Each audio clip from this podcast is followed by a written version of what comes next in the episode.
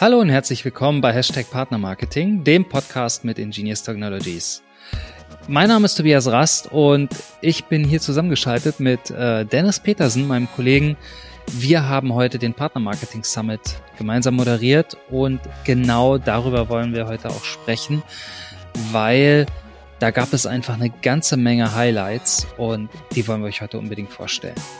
Hallo Dennis. Ja, moin Tobias. Äh, du sagst es, ich bin auch immer noch total geflasht. Ich glaube, wir haben vier, viereinhalb sehr spannende, intensive ähm, Stunden verlebt und äh, ich freue mich auf das Recap mit dir. Auf jeden Fall. Der erste Referent war gleich, äh, kam gleich aus unserem Hause, aus dem Hause Ingenious. Das war Christian Kleinsorge, der schon ganz lange dabei ist und gefühlt kennt den ja auch jeder in der Branche, oder? Ähm, und der hat gesprochen über das Thema ähm, hybrides Partnermarketing, also Public und Private Networks in Kombination. Ähm, das ist ja was, das sehen wir in der Realität oft. Also wir sehen auch diese, haben auch diese Tendenz gesehen. Ne? Erst waren alle im Public Network, dann haben sie noch ein Private dazu gestartet, beziehungsweise äh, man sieht es gerade bei Startups äh, oft auch, die starten mit dem Private, bauen sich das eigene aus und dann kommt später nochmal das äh, Public dazu. Ähm, genau so. Ähm, was waren denn deine Highlights oder was waren denn die Punkte, die du da so mitgenommen hast, wo du gesagt hast, drüber nachdenken? Ich finde tatsächlich so, dass, dass das Thema an sich, hybrides Partnermarketing, also ich glaube, dass das Partnermarketing, das Thema haben wir ja schon seit seit letztem Jahr äh, predigen wir das und ich glaube, mehr und mehr Leute, Personen, Marketeers äh, verstehen es und leben es mittlerweile auch. Also ich glaube, das ist ein Kernaussage.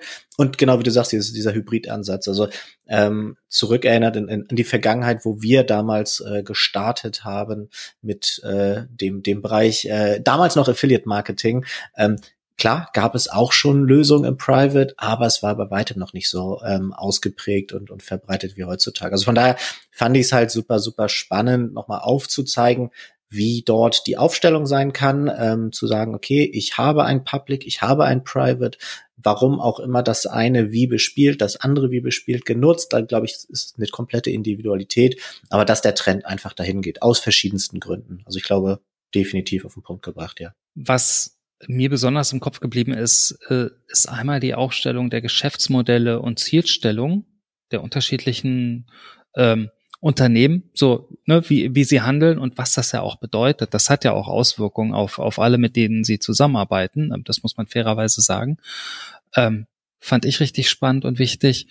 Und ähm, auch gut äh, die wichtigen Faktoren, ne? wenn man wenn man Partnermarketing betreiben will, Partnermarketing Hybrid betreiben will, was sind denn die Punkte, an die ich denken muss?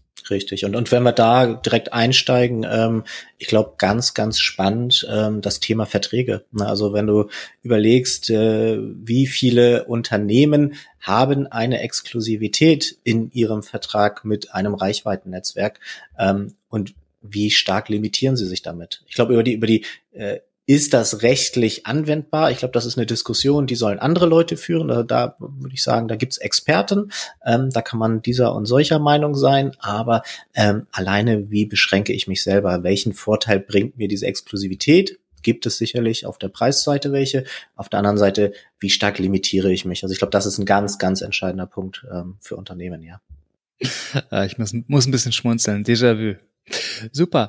Dann, dann hören wir doch direkt mal rein. Wenig Partner machen eigentlich mein Geschäft. Was bedeutet das? Äh, und ähm, wir sprechen jetzt nochmal über wichtige Faktoren hierzu.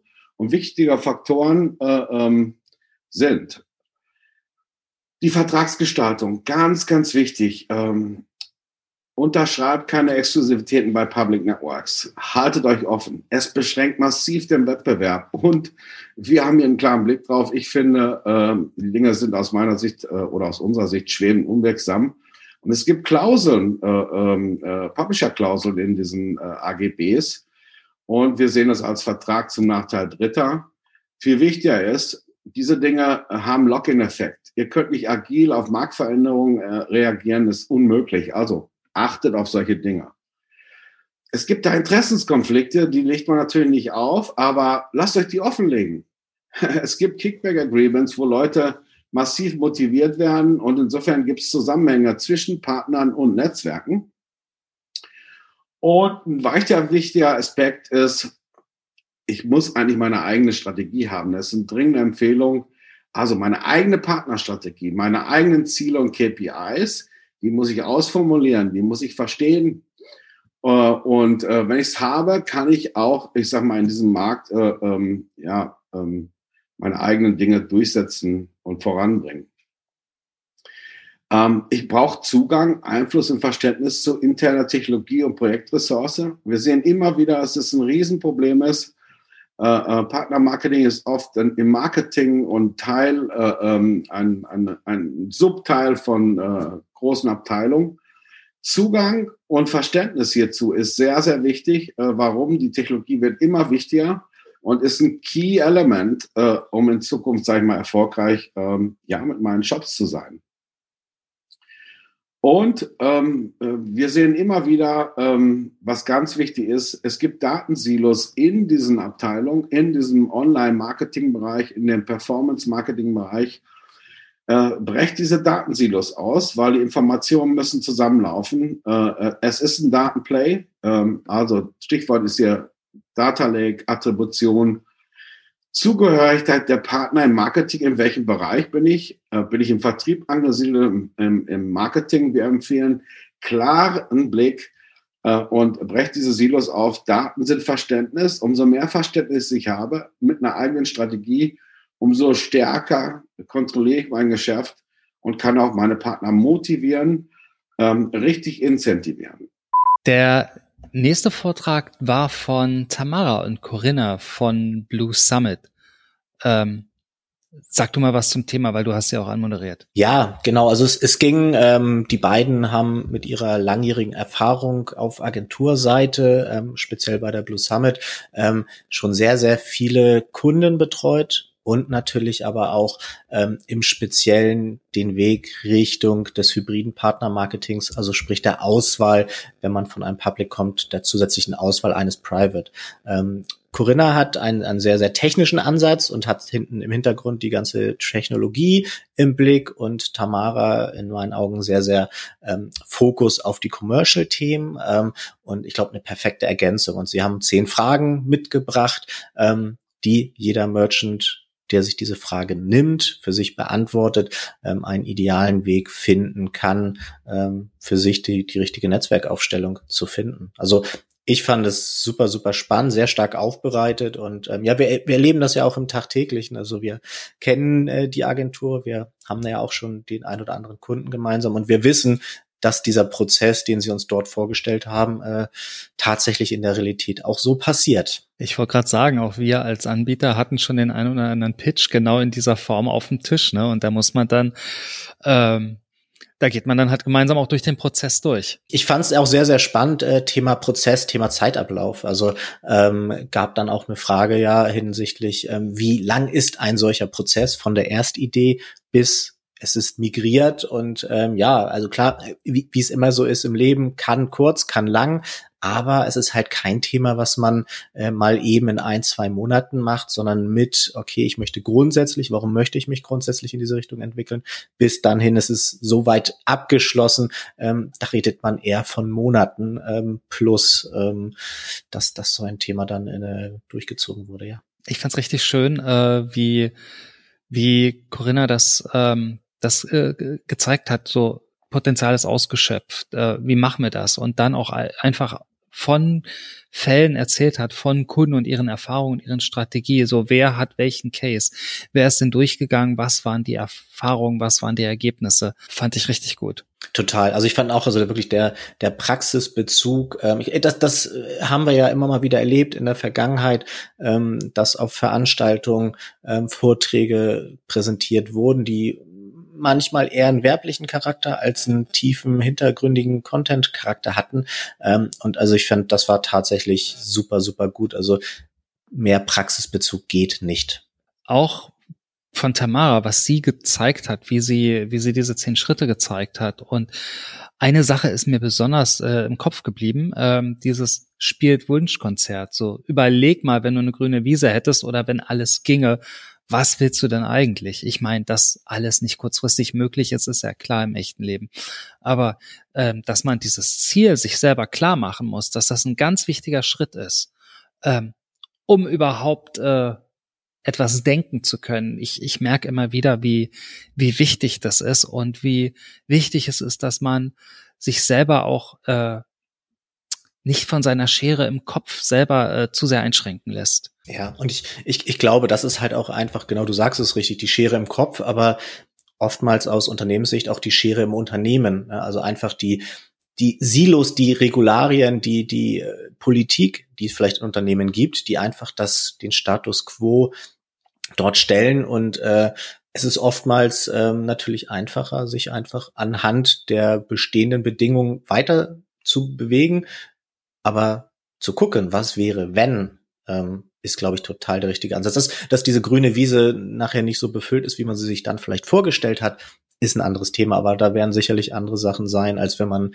einfach nur seinen Status quo auf eine weitere Lösung überträgt. Wunderbar. Dann hören wir doch direkt mal rein. Ich habe jetzt mal ein paar Beispiele mitgebracht. Also es gibt drei Wege, die man einschlagen kann. Entweder ich mache es so wie Mediamarkt in meinem Beispiel und ich sage, so, ich ziehe mich schon komplett aus den öffentlichen und spezialisierten Netzwerken zurück und ich bin nur noch in einem Private Network unterwegs. Das ist Weg Nummer eins. Hier muss man dazu sagen, das hier gelingt wirklich den wenigsten Marken oder den wenigsten Advertisern. Hier braucht man richtig Bums hinter der Brand, hinter den Produkten. Das Produkt und die Brand, die dürfen nicht austauschbar sein und die Partner müssen in einer gewissen Abhängigkeit zum Markt stehen.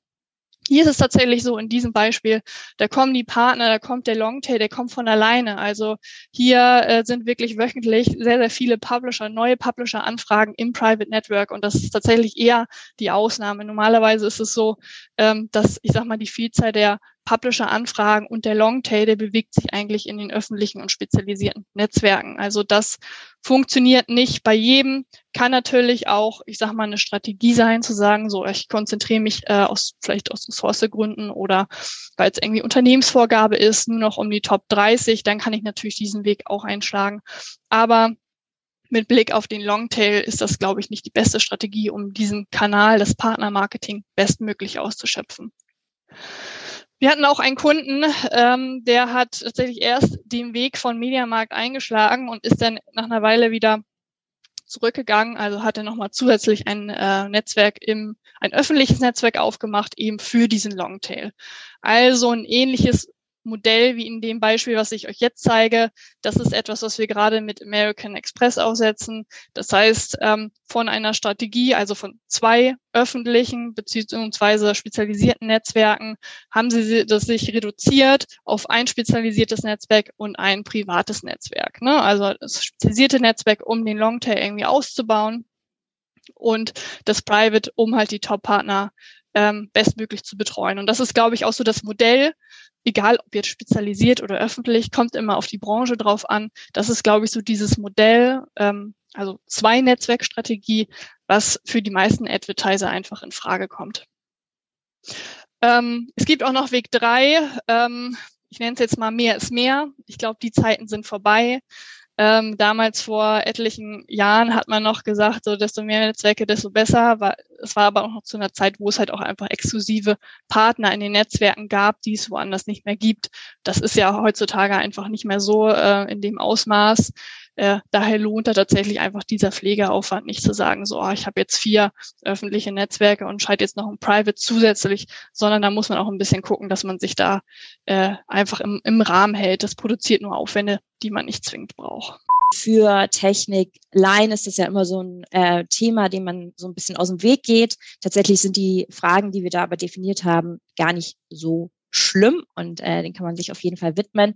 Zum einen äh, der Frage, ob es Prozesse gibt, die automatisiert werden wollen ähm, oder sollen. Das sollen, sind vor allem Prozesse, die extrem Zeit rauben, Zeit, die wir in die äh, Partnerbetreuung, die Partnerkommunikation stecken könnten. Ähm, Themen wie der Sales-Abgleich, wenn der wöchentlich ähm, oder täglich absolviert werden muss, dann ist es auf jeden Fall ein, ein hoher Zeitaufwand. Das Thema Reporting als ähm, ich vor fünf Jahren angefangen habe, da haben wir uns den Montag immer geblockt als Reporting Day. Ähm, das hat sich mittlerweile auch schon total gewandelt mit Power BI Reportings, automatisierten Reportings und so weiter. Deswegen ähm, sollte man den Punkt auch nicht außer Acht lassen. Äh, gegebenenfalls automatisierte Forecasts, Provisionsstaffeln, die automatisch greifen und so weiter und so fort. Da gibt es einfach super viel Potenzial, wo man ähm, Zeit einsparen kann, die anderweitig sinnvoller genutzt werden können. Und ähm, die vierte Frage ist, welche technischen Anforderungen habe ich? Und wie gesagt, da geht's auch nochmal darum, in die Zukunft zu schauen. Ähm, brauche ich vielleicht irgendwelche Schnittstellen für, für zukünftige BI-Reportings? Wie steht es um den Import und Export von Daten? Ähm, habe ich besondere Anforderungen, was mein Tracking und dann eben auch das äh, Netzwerk-Tracking angeht? Äh, Stichwort First-Party-Tracking, Server-to-Server-Tracking. Ähm, und auch das Thema Attribution zum Beispiel, wenn, äh, wenn das Tracking technisch für mich irgendwann von, von Relevanz äh, sein sollte, dann ähm, sollte man das hier auf jeden Fall auch einmal festhalten. Der nächste Vortrag war von Sia Makashimi. Ähm, da geht es um Daten äh, und das Thema Data Warehouse. Und äh, ich will gar nicht so viel über Data Warehouse jetzt erzählen, weil dazu habe ich mit Siamak schon mal einen Podcast gemacht. Oder ich kann jeden äh, empfehlen, der, der da mehr wissen will, da mal reinzuhören. Aber ähm, was mir aufgefallen ist, es gab schon einige Punkte, ähm, die er gesagt hat, die ich, wo, wo es total geklingelt hat. Also das eine ist äh, so, so Sachen wie die Customer Journey, die ist einfach da, aber eigentlich die, die Attribution, was wir damit machen, ähm, das ist doch das Ding. Und auch äh, zu überlegen, ähm, nachzudenken, das nächste Thema über Datenquellen, dass man überlegt, okay, Omnichannel View versus Single Channel View. Also jeder Kanal für sich oder jeder Anbieter für sich hat so seine eigene Sicht, seine eigene Welt.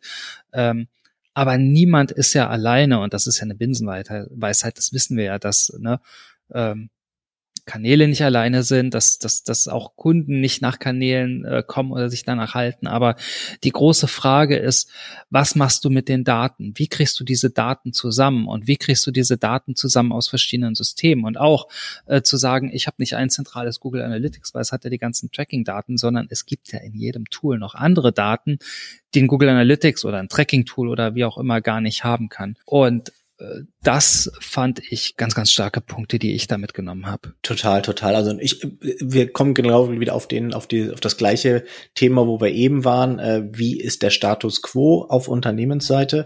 Und ich glaube oftmals, du hast dieses Silo, du hast verschiedene Datenquellen äh, in den verschiedenen Online-Marketing-Kanälen.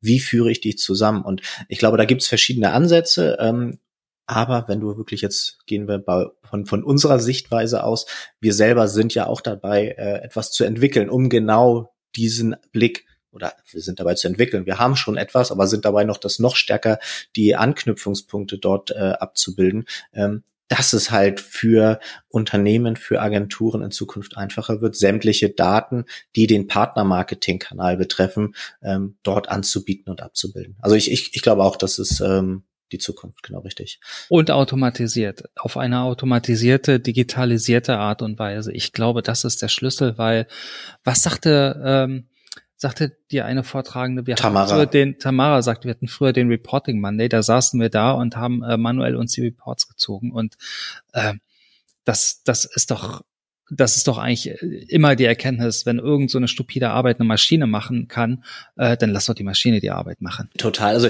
äh, unser, unser erstes Zusammentreffen, äh, du auf Netzwerkseite, ich auf Agenturseite, ich hatte auch den äh, Reporting Monday und wir haben genau das gleiche gemacht, schön alle Zahlen von überall zusammengezogen, in eine Excel gepackt und dem Kunden zugeschickt.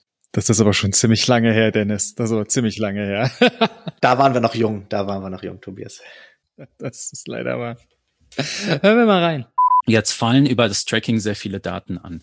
Und ähm, ich habe hier ähm, einfach mal die Realität dargestellt, nicht die Affiliate-Marketing oder Partner-Marketing-Realität, sondern eure Realität.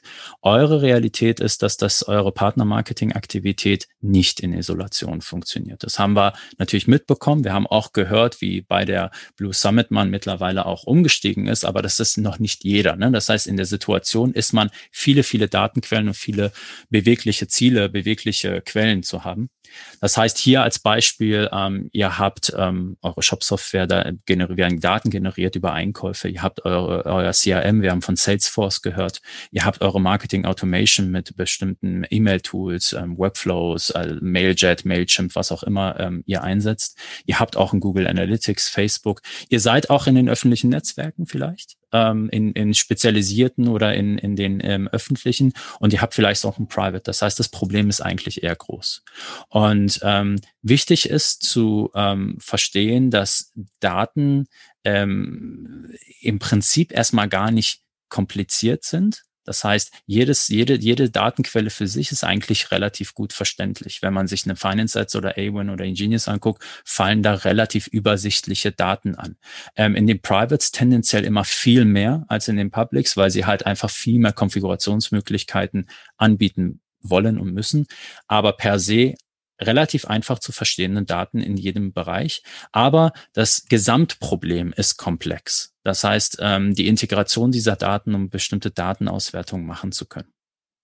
Und man muss halt auch sehen, dass die Teams, die jetzt hier im Partnermarketing arbeiten, in, in, in einer Bereich, 20 Prozent, 10 Prozent in, einem, in einem Bereich, nicht in dem Bereich, müssen natürlich auch gute Teilnehmer im Ökosystem sein. Das bedeutet, sie müssen ihre Daten dem Unternehmen insgesamt besser bereitstellen. Und das ist ein Task, den sehen wir jetzt immer häufiger, gerade auch mit der Pandemie, sehen wir es, dass die Leute wissen wollen, wo geben wir unser Geld wie aus ähm, und sagen, ja, wir müssen aus unserem Partnermarketing, Affiliate-Marketing-System so schnell wie möglich die Daten ins zentrale System, ins zentrale Data Warehouse bringen.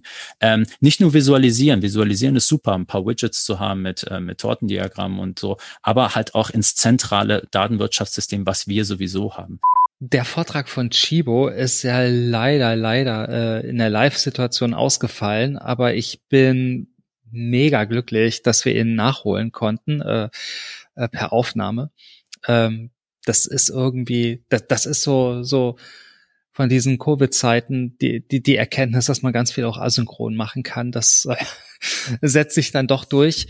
Ähm, und ja, so schade ich das eine finde, umso mehr freue ich mich darüber, dass, dass wir diese Aufnahme haben und, ähm, und doch noch reinhören konnten, äh, was Katrin Petersen da uns, äh, uns erzählen konnte. Und was mir besonders gefallen hat, ist einfach dieser, diese Art, wie, wie sie zeigen konnte, wie ein großes Unternehmen, ähm, wie du zu so einer Entscheidung kommst. Also ähm, das sind ja ganz andere Prozesse und äh, von außen stellt man sich das hat man eigentlich gar keine Vorstellung, wie sowas, wie sowas läuft und funktioniert. Und das fand ich richtig spannend. Ja, also ich, ich, ich glaube, ähm, dass das Thema, was du auch wieder anreißt, äh, das Ganze, wie ist ein Unternehmen intern strukturiert und je größer ein Unternehmen, und ich glaube, da sind wir bei Chibo natürlich schon äh, auf dem Top-Level, äh, was die Unternehmensgröße und was natürlich ein Stück weit auch die Politik in einem solchen Unternehmen bedingt und die Prozesse intern und dass man nicht eben mal so sagt, du hast es vorhin gesagt, ein Startup startet mit einem Private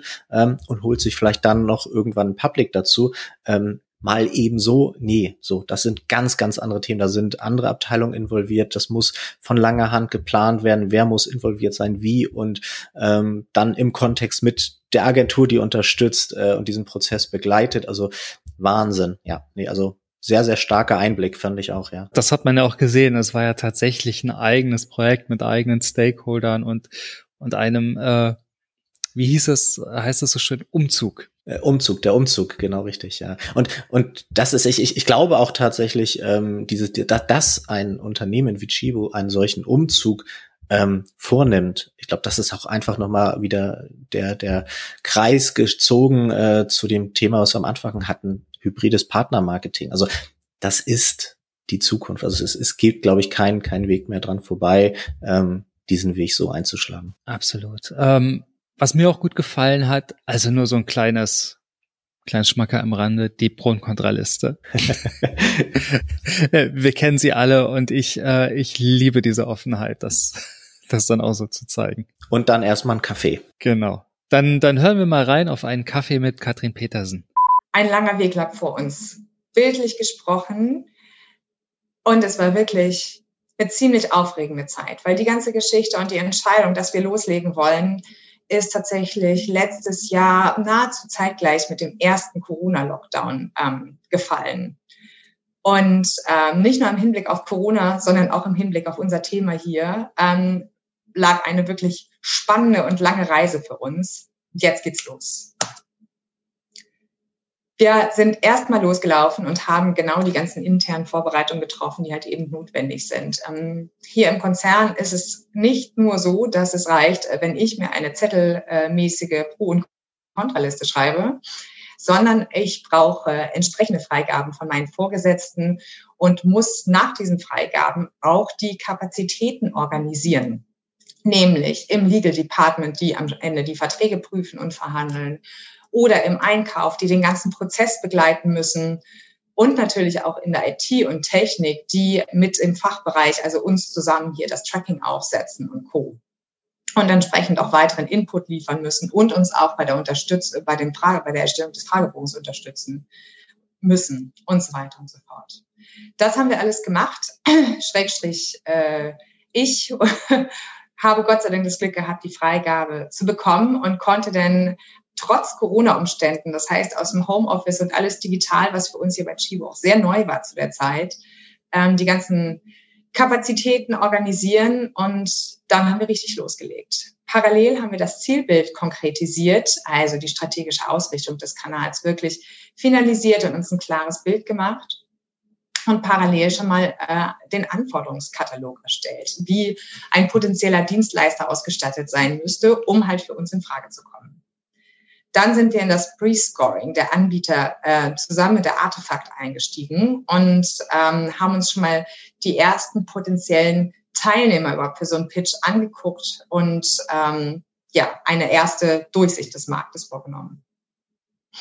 Parallel haben wir dann zusammen ähm, mit dem Einkauf und der Agentur die Ausschreibungsunterlagen erstellt, den Fragebogen angefangen zu erstellen, erstmal die Story zu erstellen, damit wir auch entsprechend Grundlage für unsere potenziellen Anbieter haben. Der nächste Vortrag war auf Englisch, ne? Äh, Office Depot und Ad Police und äh, die haben über ein Thema gesprochen, was äh, was irgendwie gefühlt schon seit ewig in der Branche lebt und da ist und irgendwie nicht totzukriegen ist und wo es immer noch einen großen Bedarf gibt. Äh, spannend. Total, total. Also dieses nicht totzukriegen ist, äh, lass das nicht Thomas hören von der GSG, der später ja auch unser Panel-Teilnehmer war.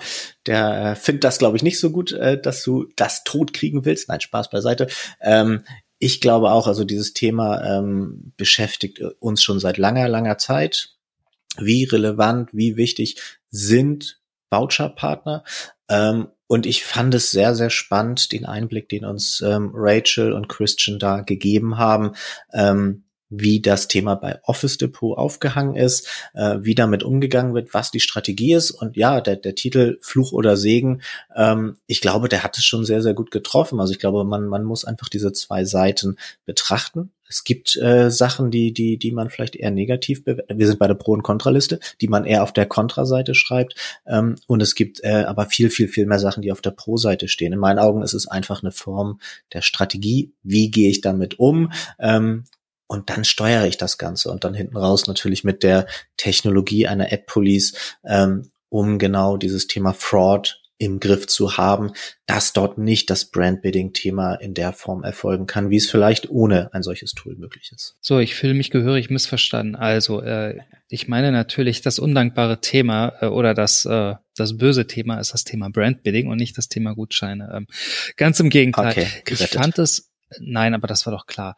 Ähm, ich fand sogar diese Erkenntnis äh, ziemlich gut, zu sagen, na, die Kunden, die, wenn die online shoppen, dann erwarten die doch, dass sie gar nicht den vollen Preis zahlen müssen.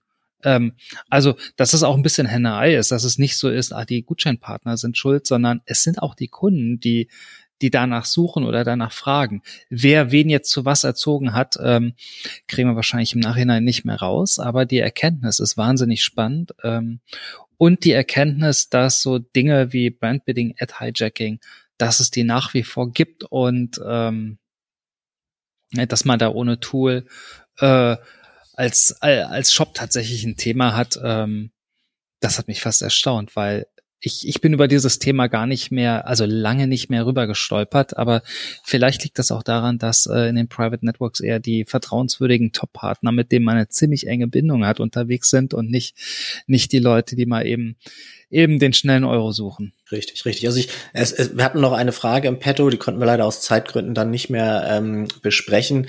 Aber mich hätte auch mal interessiert, wie ist denn tatsächlich die Entwicklung? Also ist der Anteil der Partner, die Fraud machen oder die Umsätze, die durch Fraud quasi dort äh, unnötig, sagen wir einfach mal, äh, nochmal provisioniert werden, ähm, ist der gestiegen in den letzten fünf Jahren, zehn Jahren oder ist der gleich geblieben? Gefallen und durch, durch solche Technologien wie ein Ad Police, ähm, ich würde sagen, dass man damit schon eine sehr, sehr starke Eindämmung erreicht hat. Auf der anderen Seite klar, gibt immer wieder Partner, die diesen Weg äh, gehen. Aber wie du sagst, eher Longtail als die Top-Partner, richtig. Dann hören wir doch mal rein. About the increase of coupon codes, we believe that with the slowdown um, of the markets in some areas, but digital inclusions and incentive have grown. Very few shoppers expect to pay full price online for products. Um, I know that I'm one of them. I've been recently looking for electrical goods and spent good half an hour trying to find a coupon code that worked. Um, I think retailers that don't offer coupon codes risk being overlooked, uh, especially to a competitor that has this offering. And in, in working with global brands, um, we work with, as mentioned, over 400 um, clients worldwide. We've also seen an increase of distribution of digital coupons um, to meet the demand of shoppers online. So as you can see on this slide, we have some massive, massive numbers. Um, consumers love to feel as if they received a, receive a deal, and as you can see, 90% of consumers use coupons. Um, the big number on here, I think, is is the second point down, where yeah, digital coupon redemptions look to surpass 90 billion by the end of uh, 2022. And I think there's considerable effort being put into making these redemptions a lot easier, a lot faster. Um, with yeah, mobile, for instance, being one big um, input and growth market on that. Um, and as you can see with number three on there, um, we've got 63% of shoppers say they want coupons to be more available. So it's just kind of getting you guys to kind of feel that, you know, coupons actually are a, a massive part of affiliate marketing. As you can see, this looks very much like an own ad, uh, but it's uh, it's not, and we're not able to see this ourselves. We can only see that when uh, the ZA team monitors the keywords um, internally, but that even is very difficult.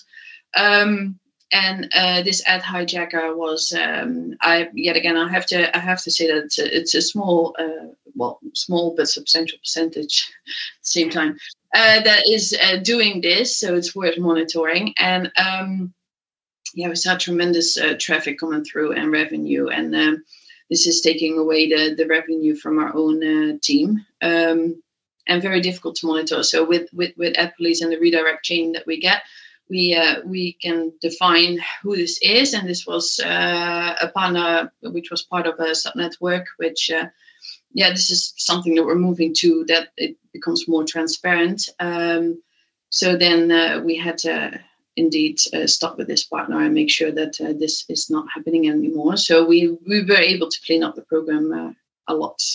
Am Schluss kam ja das Panel. Ne? Das Panel war ja wie doppelt so lang wie, wie die Vorträge. Äh, zu Recht. Ich fand's mega. Ich war, war so begeistert. Also ähm, Reisbert Pohls hat es wahnsinnig gut äh, moderiert. Ähm, der hat tolle Fragen gestellt und man, man merkt da einfach auch, äh, er kennt die Branche, äh, er ist einer von uns, der, der kann da auf Augenhöhe mitreden und auch die, ähm, die Leute im Panel, ähm, die haben einfach, äh, einfach gute Positionen gehabt und ähm, haben auch Dinge wenn du mich fragst, einfach mal ausgesprochen. Total. Also du sprichst es gerade an, die Leute, die im Panel saßen. Also ganz ehrlich, mit, mit Anna Olga von EMP, ein, der eben schon äh, kurz erwähnte Thomas von der Global Savings Group, ein Daniel von Blue Summit und ein Siamak von Ingenious. Also ich glaube, hochkarätiger geht es kaum. Und dass dort eine Expertise sitzt und dass die Leute auch nicht auf den Mund gefallen sind, das hat man gemerkt. Also ich glaube auch ein Panel, wo es wirklich so guten Austausch, wo man auch miteinander, aber auch manchmal äh, verschiedene Positionen hatte. Ähm, in meinen Augen auch. Also zu Recht die doppelte Zeit äh, genutzt und selbst das war zu wenig gefühlt. Du ganz ehrlich, also meine eigentliche Haltung zu Panels ist ja, wenn man irgendwo in einer Konferenz auf ein Panel geht, dann denkst du immer schon, oh, langweilig. Also die, weißt du, da da, da, da, da wird nur Corporate erzählt und am Ende kuscheln sie alle rum und tun ein bisschen so und das hatten wir gar nicht. Wir hatten genau das Gegenteil. Also äh, es waren wirklich Leute, die sich auskannten ähm, und, und die auch wirklich Themen angesprochen haben. Richtig. Und also vielleicht, also Themen angesprochen, vielleicht äh, ein, ein Daniel als Verantwortlicher für den Kanal Affiliate Marketing bei einer Blue Summit hat sich das Thema auf die Agenda geschrieben, okay, was ist die Aufgabe einer Agentur? Sind wir weiterhin ein Outsourcing oder ein, ein, eine outgesourced Abteilung, lass es mich so formulieren, oder so wollen, sollen wir Consultants sein? Das heißt also, wie gesagt, auch da wieder Vergangenheit, Agenturzeit. Äh, eine Agentur wird sehr oft als der verlängerte Arm, ihr schaltet die Publisher frei und macht die Montagsreportings gesehen. Ähm, aber ist das noch die Zukunft? Das heißt also, also alleine diese Offenheit, das so zu reflektieren in einem solchen Panel, mega. Absolut. Also, dass eine Agentur sagt, wir müssen uns die Frage stechen, stellen, welchen Wert trägt die Agentur bei? Und das ist eine total richtige Frage, weil ähm, weißt du, ob die Studenten im Unternehmen A oder Unternehmen B sitzen, die Partner freischalten, das ist doch wirklich, ähm, worüber reden wir da? Ähm, aber der Punkt, äh, dass eine Expertise, Erfahrung und Wissen ähm, und daraus, äh, daraus Strategien ableiten, die geschäftsrelevant sind, das ist ein Wert. Und, und den, den brauchen auch viele. Also ähm, da müssen wir auch mal ganz ehrlich sagen. Also es geht ja, Unternehmen wollen ja auf allen Ebenen das Geschäft entwickeln.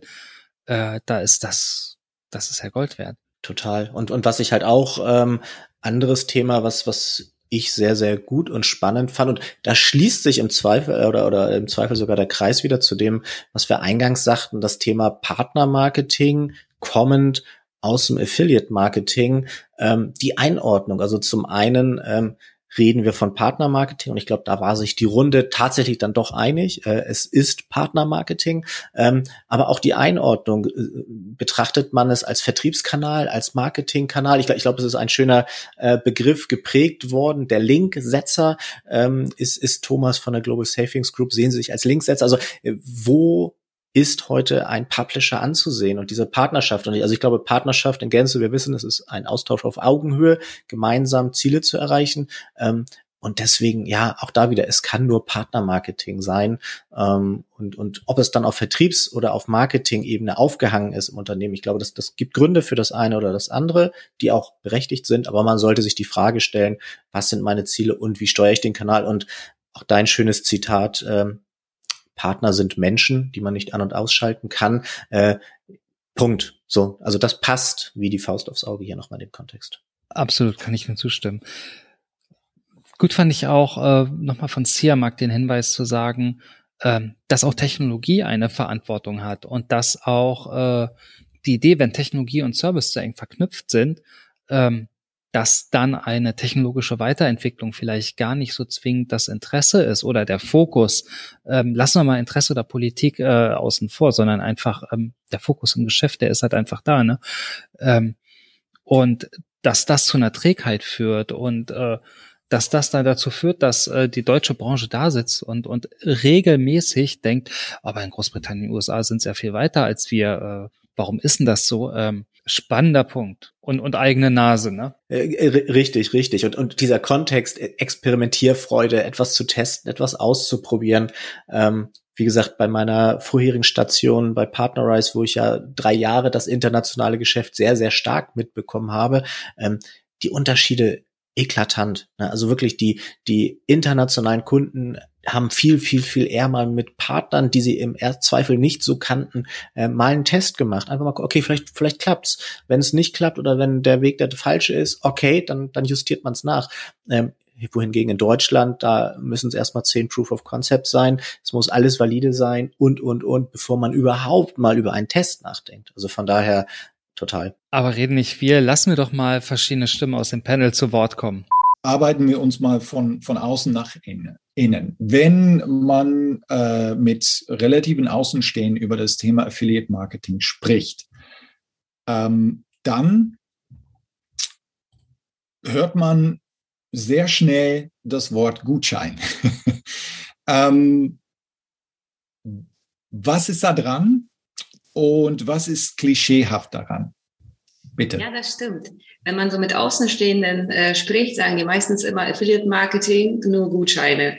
Ähm, vielen ist gar nicht bewusst, ähm, was alles hinter Affiliate Marketing steckt. Also wir wissen alle ganz genau, wenn man mit Gutscheinportalen, die Zusammenarbeit funktioniert bei uns auch super.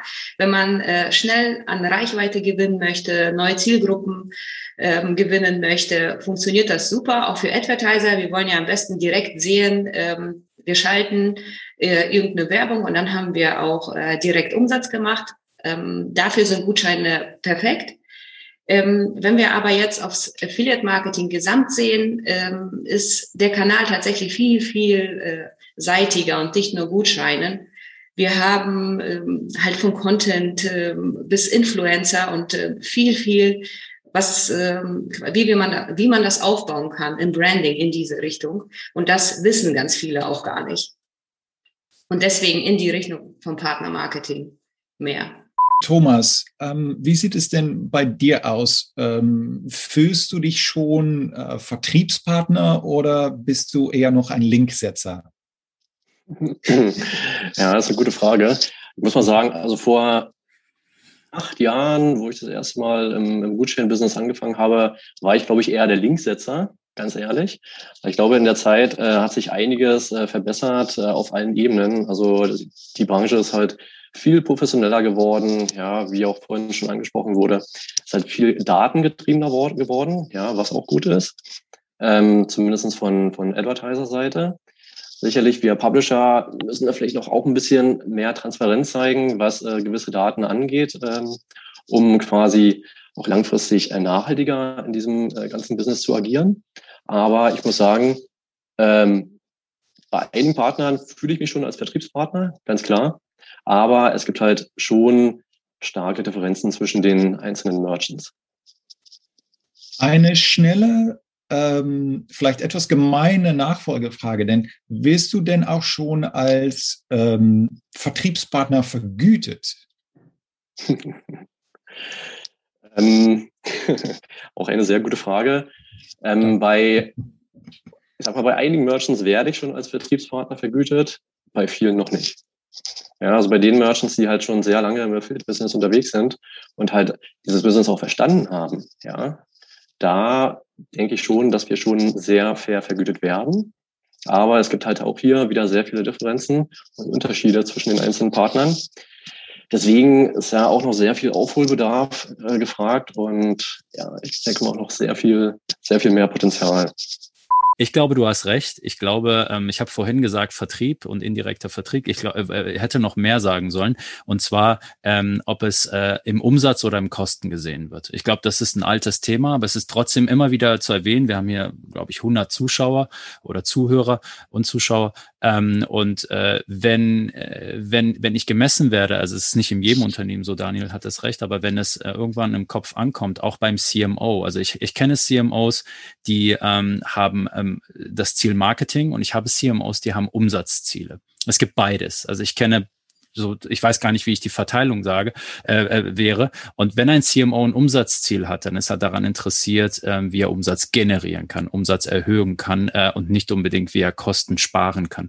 Und äh, den Kanal oder die, die Kanäle, die wir jetzt haben im Partnermarketing, ähm, zu positionieren dort ist äh, nicht, gelingt nicht immer. Es verändert sich aber auch. Also ich glaube auch das Thema Partnerschaften pflegen, indirekten Vertrieb wenn dann die Umsätze sozusagen ein, ein Messpunkt sind, dann wird es auch genauso, wie Daniel es gesagt hat, dann äh, fragt man sich, wie entsteht der Umsatz, wie entsteht der anteilig, dann redet man auch nicht mehr um die Attribution im Sinne von, was wir oft auch ähm, immer wieder propagieren, wem geben wir den, die Kommission, sondern wer hat welchen Beitrag gehabt. So hat ja Attribution eigentlich angefangen. Attribution ist ja nur im Prinzip die, die Verteilung auf, ähm, auf, auf eine Strecke, die ja nur ein Modell der Realität darstellt. Also auch die Customer Journey ist nicht die Realität, aber es ist ein das beste Modell, was wir dann erstmal haben über den Pfad, des, der, der, wo, der, wo die Transaktion zustande kam. Und dann geht es ja nur darum, statistisch zu ermitteln, wer welchen Einfluss hatte, um vielleicht, und das, da gehe ich wieder zurück zu Thomas und Daniel, um vielleicht das WKZ oder der, das, was man da an Content bezahlt hat, zu begründen gegenüber dem Chef. Das heißt, wir reden ein, äh, teilweise über Attribution als statistisches Mittel und teilweise reden wir es als technisches Mittel, um bei der Transaktion einem die Kommission 12 Euro zu geben. Das sind nicht dieselben Dinge und die vermischen wir häufig auch. Und ich glaube, mhm. ähm, wenn man zu CMOs auf der Ebene Geschäftsführung geht, interessieren sie sich für den statistischen Teil der Attribution, nicht für den technischen, den auch Ingenious super toll beherrscht. Aber das ist der, wo das System quasi unter 100 Millisekunden äh, versucht zu entscheiden, wem er jetzt fünf Euro gibt, zwölf Euro gibt. Das ist eine andere Betrachtungsweise. Ich glaube, ähm, es hängt ganz davon ab, ob es Umsatz und ob statistisch die Attribution betrachtet wird. Also über Statistik kann ich generell auch noch mal gefühlt eine, eine halbe Stunde, dreiviertel Stunde reden. Das ist auch so, so mein Thema. Da haben wir viel zu wenig in unserer Branche, viel zu wenig tatsächlich Empirie, die wir nutzen.